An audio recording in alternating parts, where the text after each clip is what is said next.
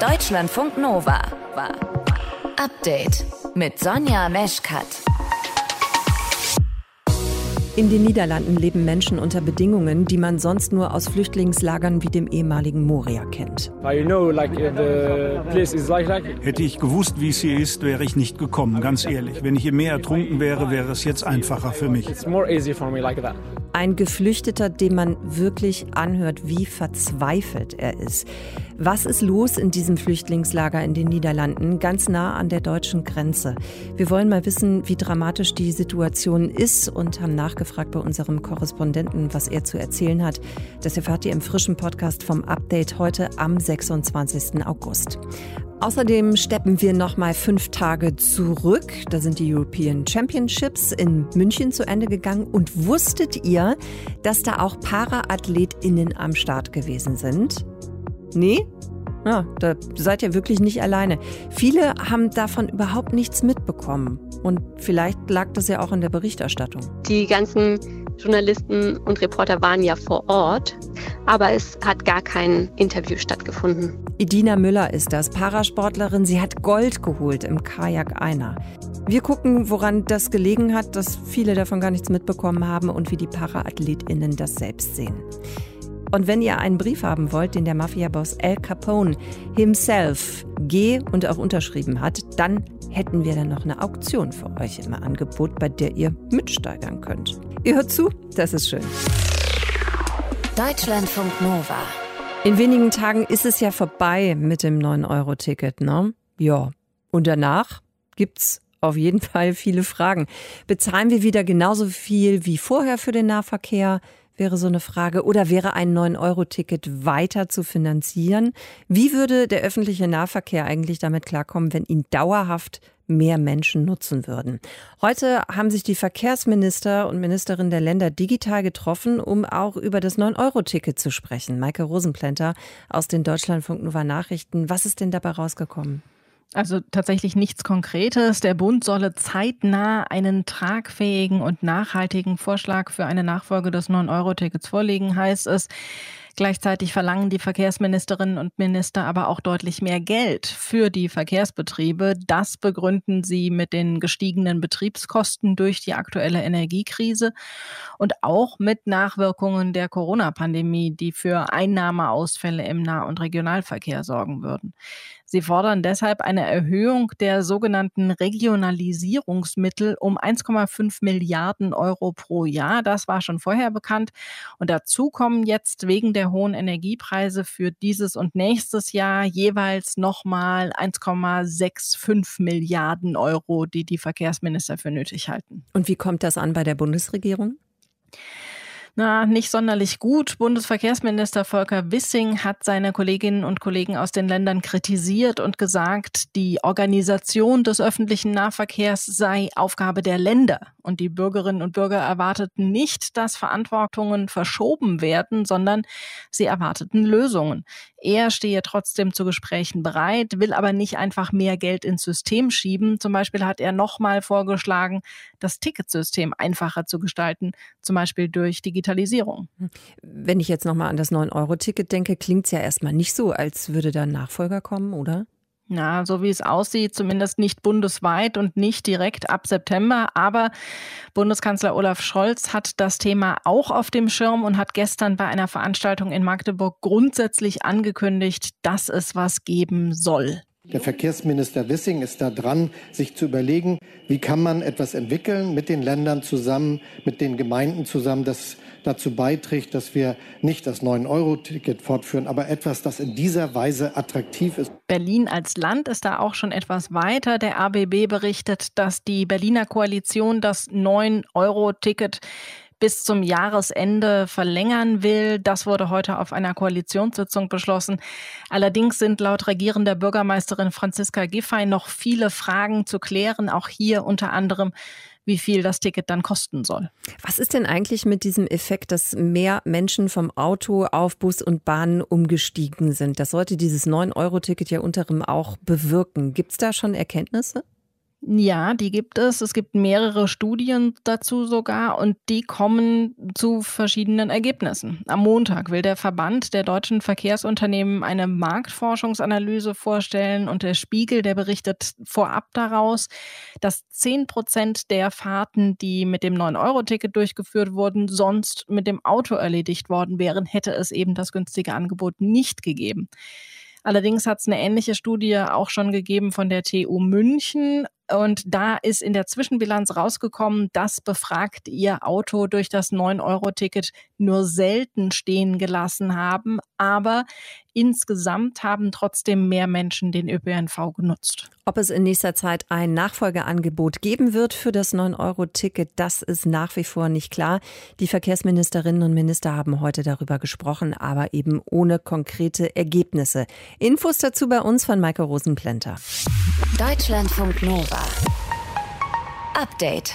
Zuletzt waren es 700 Menschen, die da im Freien geschlafen haben. Auf dem Rasen, ohne Zelte, ohne Duschen, Männer, Frauen, Kinder. Das geht seit Monaten so. Ich spreche hier jetzt gerade nicht über ein Flüchtlingslager auf Lesbos oder Lampedusa, sondern ich spreche über die Niederlande. Vor dem zentralen Asylzentrum, das ist eine alte NATO-Kaserne im kleinen Ort Ter Apel, nur wenige Kilometer von der deutschen Grenze entfernt, da sollen katastrophale Zustände herrschen. Inzwischen haben sich auch Ärzte ohne Grenzen eingeschaltet. Ich habe vor der Sendung darüber gesprochen mit Ludger Katzmierzak, das ist unser Korrespondent für die Niederlande.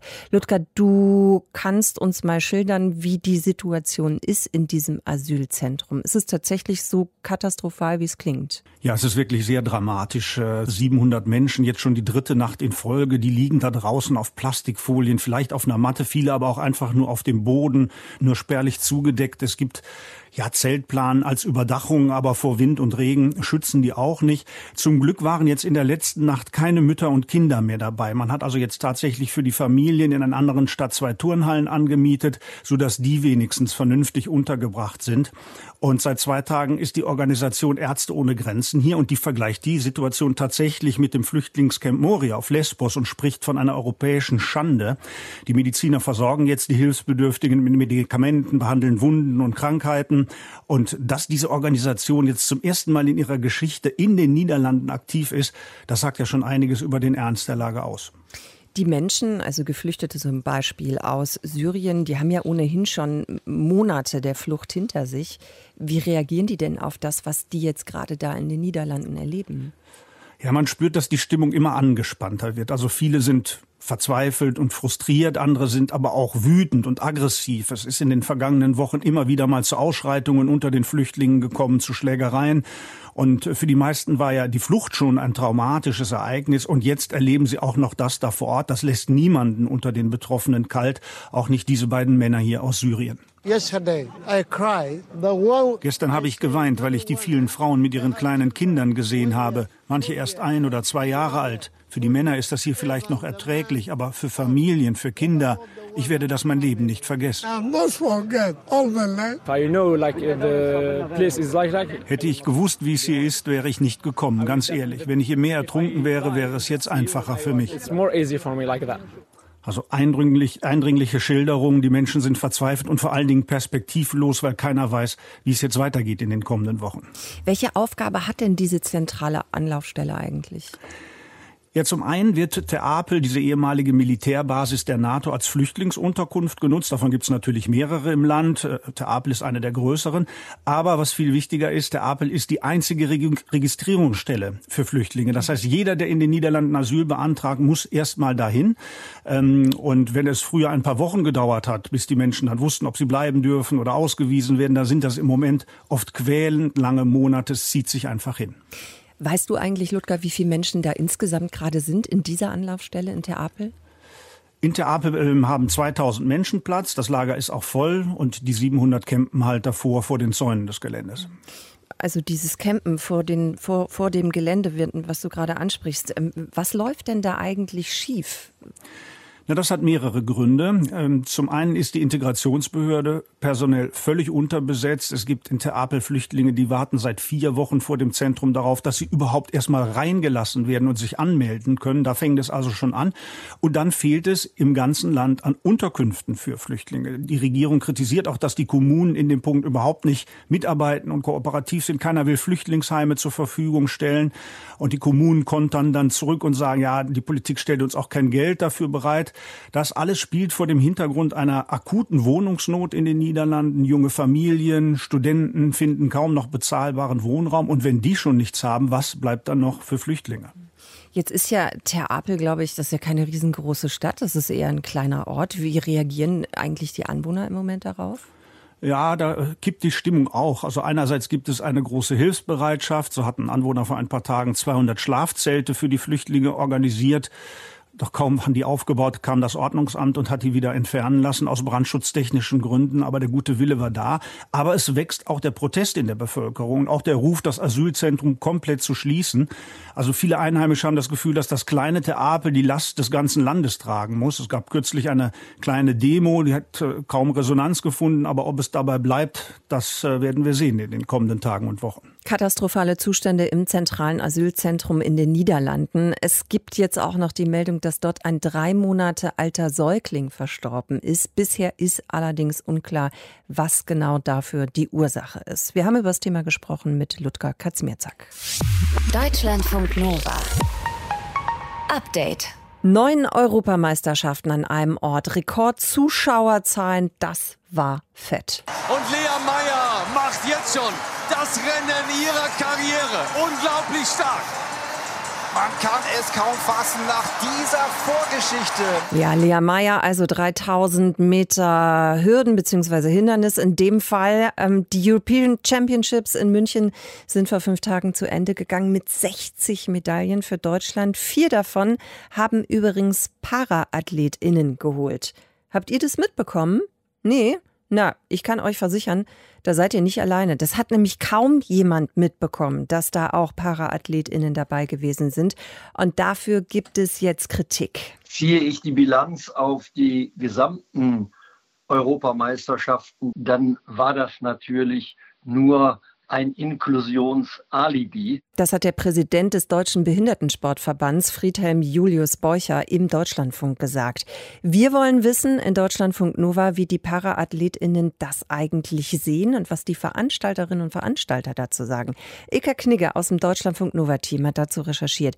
Ilka, wenn äh, Besucher hier und nicht wenn äh, Beucher hier von Inklusionsalibi spricht, was meint er damit?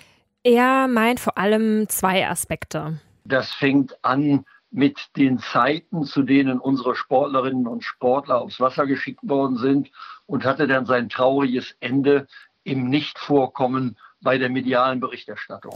Ja, und dieses Nicht-Vorkommen hat dann auch dazu geführt, dass einige das gar nicht wussten. Bei den European Championships sind nämlich ParaAthletInnen in zwei Sportarten gestartet, im Rudern und im Kanu. Und deren Medaillen sind eben auch ganz normal in den Medaillenspiegel Deutschlands eingeflossen. Das hat die AthletInnen selbst sehr gefreut und hat natürlich auch am Ende zu dieser tollen Medaillenbilanz geführt.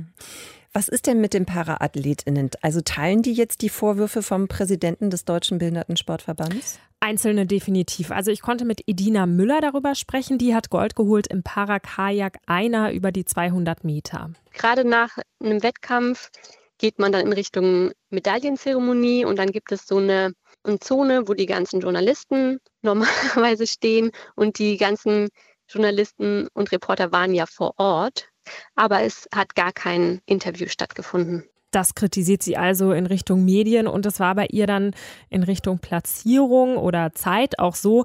Ihr Final, das war am letzten Sonntag der Championships um etwa 9 Uhr morgens und sie selbst sagt, das war bevor überhaupt der Livestream des ZDF begonnen habe. Das Video ist leider nicht mehr verfügbar, also ich konnte es nicht genau sehen.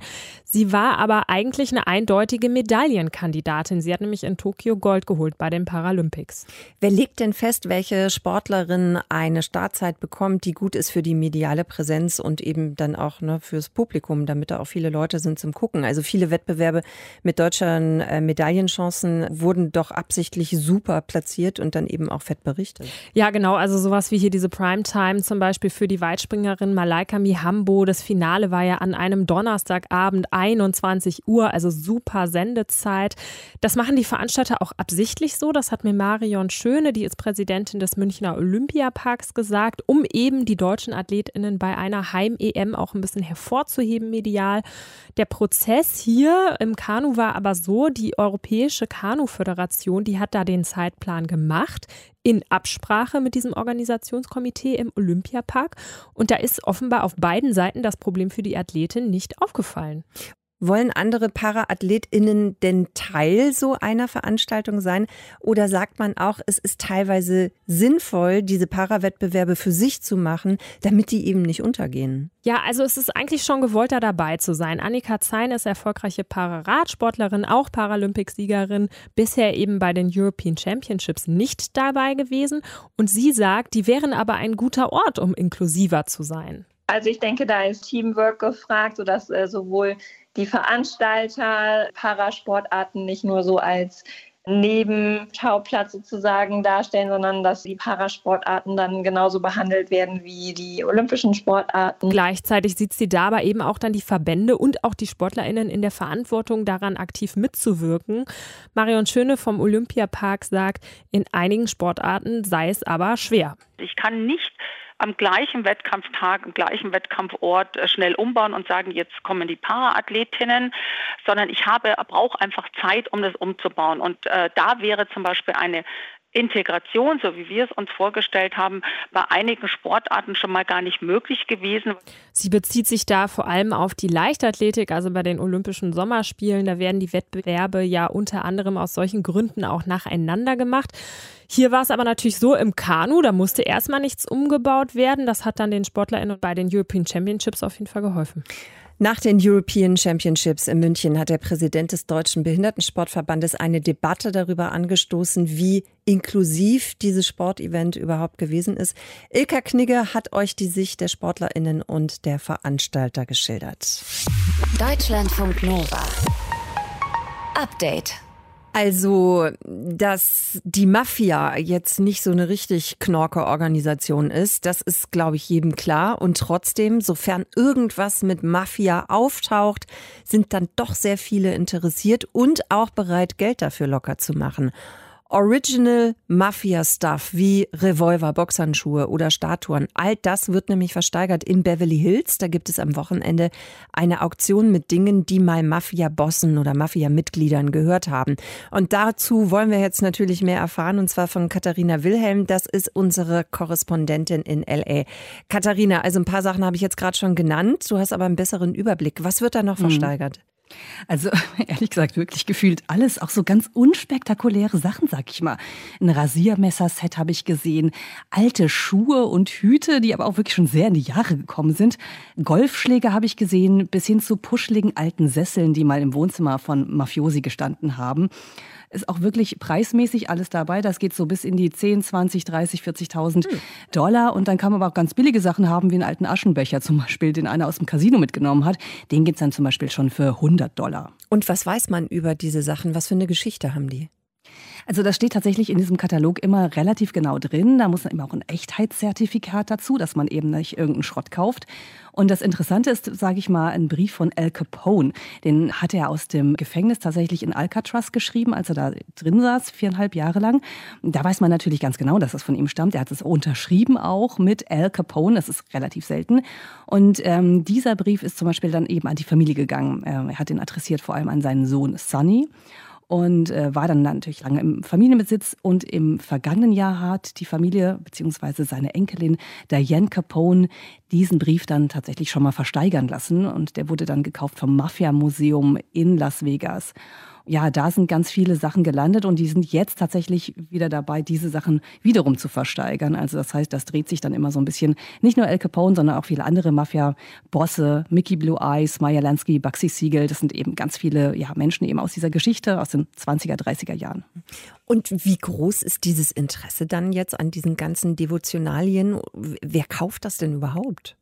Also das sind eben einmal Menschen, die einfach sich mit dieser Mafia-Geschichte auskennen oder die ganz große Fans sind von Al Capone und Co., die äh, scharf darauf sind, etwas Persönliches von denen zu Hause zu haben. Das ist das eine, also wirklich Fans, sage ich mal, der Mafia, so absurd sich das vielleicht auch anhört. Und das andere sind wirklich bewusste Käufer und Sammler, die sich erhoffen, dass es da eine Wertsteigerung gibt. Es gibt sie eben oft bei diesen persönlichen Gegenständen, dass man hofft, wenn man die vielleicht mal in zehn Jahren verkauft, dass es da nochmal eine starke Wertsteigerung geben wird. Halt eine Investmentanlage, wenn man so will. Mhm. Also wie Wohnung oder irgendwas anderes, okay. Genau, oder ja, Gold. Ja, oder Gold, genau. Du hast ja gerade schon gesagt, da werden unter Umständen dann auch ordentliche Summen abgerufen bzw. vorgeschlagen. Was passiert denn dann mit dem Geld aus dieser Auktion? Wo geht das hin? Es kommt immer darauf an, wer da verkauft. Also tatsächlich, wie gesagt, letztes Jahr hat äh, die Familie von Al Capone relativ viel verkaufen lassen. Das ging dann eben in den Familienbesitz zurück, also eben an die Verwandtschaft von Al Capone. Dieses Mal hat vor allem dieses Mafia-Museum aus Las Vegas Gegenstände zur Verfügung gestellt und das geht dann tatsächlich einfach wieder an das Museum und natürlich zu einem Teil auch an das Auktionshaus, die ja immer mitverdienen an solchen Auktionen. Jetzt sprechen wir da über, naja, mehr oder weniger nostalgische Gegenstände. Was ist denn eigentlich mit Mafia? Mafiösen Gruppen in Los Angeles, die heute aktiv sind? Ja, das ist eine super spannende Frage. Es gibt die Mafia tatsächlich immer noch, auch in den USA und wohl auch noch in Teilen von Los Angeles. Die waren ja mal etwas mehr aktiv, sage ich mal, in New York, in Chicago, auch in Las Vegas. Das ist ja die Glücksspielstadt, ist ja quasi eine Mafiastadt. Sie gibt es noch, aber sie hat sehr viel an Macht verloren und sie muss sich quasi auch den Markt, sage ich mal, den Gangstermarkt ein bisschen aufteilen. Das hat sich, ich möchte mal sagen, diversifiziert. Da kommt es eben drauf an, in welche Richtung man guckt. Menschenhandel, Drogenhandel, gibt eben viele Gangster, die kommen aus Mexiko. Da gibt es natürlich eine große Drogenmafia. Es gibt aber auch in LA viele andere Gangster und ähm, die teilen sich den Markt sozusagen auf. Aber die Mafia, die klassische italienische Mafia, wie wir sie kennen, die ist hier tatsächlich nicht mehr ganz so stark vertreten. Katharina, dann danke ich dir sehr für die Infos. Katharina Wilhelm, ich habe mit ihr gesprochen darüber, dass am Wochenende Mafia-Devotionalien versteigert werden in LA. Deutschlandfunk Nova. Update. Wir haben ja eben schon mal darüber gesprochen. Ne? Ihr wisst schon, dass da tolle Sachen versteigert werden am Wochenende in Los Angeles. Und zwar so Mafia-Devotionalien. Kompliziertes Wort. Ich bin immer froh, wenn ich es halbwegs unfallfrei rausbekomme. Und an sich ist das ja schon faszinierend. Äh? Also einerseits wissen wir, dass organisierte Kriminalität Menschen unter Druck setzt, dass sie versklavt, dass sie tötet, staatliche Gewalt aushebelt und dass sie ja auf jeden Fall bekämpft werden muss. Auf der anderen Seite lieben wir zum Beispiel Serien wie Die Sopranos oder Subura und Filme wie Der Pate. Klar, von der Couch aus ist das natürlich auch wahnsinnig spannend. Nur was genau fasziniert uns denn eigentlich so daran, wenn Menschen Finger oder und auch Gesetze brechen? Und warum finden wir diese Menschen, die eben brutal sind, die lügen, die morden, auf eine absurde Art und Weise auch sympathisch? Unser Nova-Reporter Stefan Beuting ist abgetaucht in die Tiefen unserer Seele. Ich bin nicht vorbestraft. Alles, was ich über Gesetzesverbrecher weiß, weiß ich aus Kino, Fernsehen, Büchern, Streaming. Und nachdem ich einmal im Gefängnis war, also für eine Reportage, äh, würde ich sagen, wenn es darum geht, sich mit dem Gesetz anzulegen, ohne mich. Aber denen zu folgen, die das tun, also sich mit ihnen zu identifizieren, zum Beispiel mit Brian Cranston alias Walter White oder Robert De Niro oder Joe Pesci in ihren Filmen, da mitzufiebern, mit dem Charakter von Jimmy McGill aus Better Call Saul zu verschmelzen und wirklich hoffen, dass alles gut wird, das mag ich. Und die Frage ist doch, warum finde ich das so verdammt attraktiv? Das ist eines der seltenen Gebiete, wo wir uns in so einer Spaltung befinden, ähm, dass wir die einerseits bewundern und gleichzeitig verabscheuen. Dass man das Leben von denen leben will und andererseits aber genau nicht. Roland Quabis, Psychologe, Psychotherapeut, Filmkenner. Wenn, wenn wir so die psychologischen Grundbedürfnisse anschauen, das sind Personen, die haben ein, eine massive Macht, massive Kontrollmöglichkeiten, teilweise größer als, nennen wir es mal, staatliche Macht- und Regierungschefs es auf gewissen Dingen haben. Spaß, Geld, finanziell, äh, Partnerschaft, gesellschaftlich brauchen wir auch, glaube ich, nicht drüber reden. Und gleichzeitig hat man aber die Möglichkeit, auf die herabzugucken, weil kriminell, blutig und äh, viel zu gefährlich, so wollen wir auch nicht lieben. Wir können nah an den Abgrund treten, völlig ungefährlich, weil es ein Geländer gibt, die fiktionale Grenze zwischen uns und unserer Couch und dem Gangster und dem, was er da auf dem Endgerät tut auf der anderen Seite. Und diese Annäherung an die Figuren, die hat früher in Filmen manchmal ganz gut funktioniert. Aber so richtig tief rein in die Gangsterrolle bringt dich erst die lineare Serie. Die Empathie und diese Ambivalenz der Figur, weil die Figur muss ja immer irgendetwas haben, was wir auch haben wollen. Und sei es diese Kontrolle, diese Cleverness und gleichzeitig muss man sich aber auch von ihr ein bisschen distanzieren können. Das muss vorhanden sein und das ist in einem früheren Rahmen wahrscheinlich nie gegeben gewesen. Als Zuschauerin bist du im Gangster-Genre extrem mündig. Wenn der Gangster sein Spiel spielt, entscheidest du, wie weit du mit ihm gehst, mit deiner Sympathie genau auf dieser Linie tanzen. Das geht in der Serie Better Call Saul. Die Geschichte, wie Jimmy McGill Stück für Stück zum Anwalt des organisierten Verbrechens wird und dann dieses Leben lebt. Alles Fiktion, klar, aber der Struggle in unserem Kopf, was würden wir an seiner Stelle tun, der ist real. Saul ist deswegen nochmal faszinierender, weil der Spiele spielt, die er massiv zu kontrollieren scheint. Und dieses Kontrollgefühl ist etwas, was für Menschen unglaublich faszinierend ist. In unserem Alltag wissen wir ganz genau, wie wir mit Regelbrüchen umgehen. Meistens verurteilen wir sie. In der fiktionalen Welt des Gangsterfilms identifizieren wir uns mit denen, die die Regeln brechen. Und das könnte auch einen ganz rationalen Grund haben. Armut und Anerkennungsdefizite bedingen in einer kapitalistischen Gesellschaft Kriminalität. Das äh, ist ganz normal. Martin Seliger arbeitet als Sozialwissenschaftler am Institut für Arbeit und Wirtschaft an der Uni Hamburg. Nebenbei ist er Experte für Gangsterrap. Und genau wie im Gangsterfilm gibt es hier eine Art Gegenerzählung zu unserer gewohnten, scheinbar gerechten Welt, die aus Sicht vieler eben nicht ganz so gerecht ist. Und damit finden sich Gangster eben nicht ab.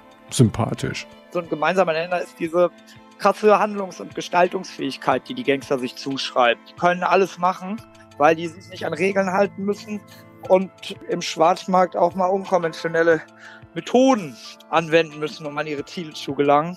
Deswegen mögen wir die. Auf der persönlichen Ebene Faszination, Kontrolle und Macht. Auf der gesellschaftlichen die Fantasie, dass hier eine Art Gerechtigkeit auch mal auf dem kurzen Dienstweg hergestellt werden kann.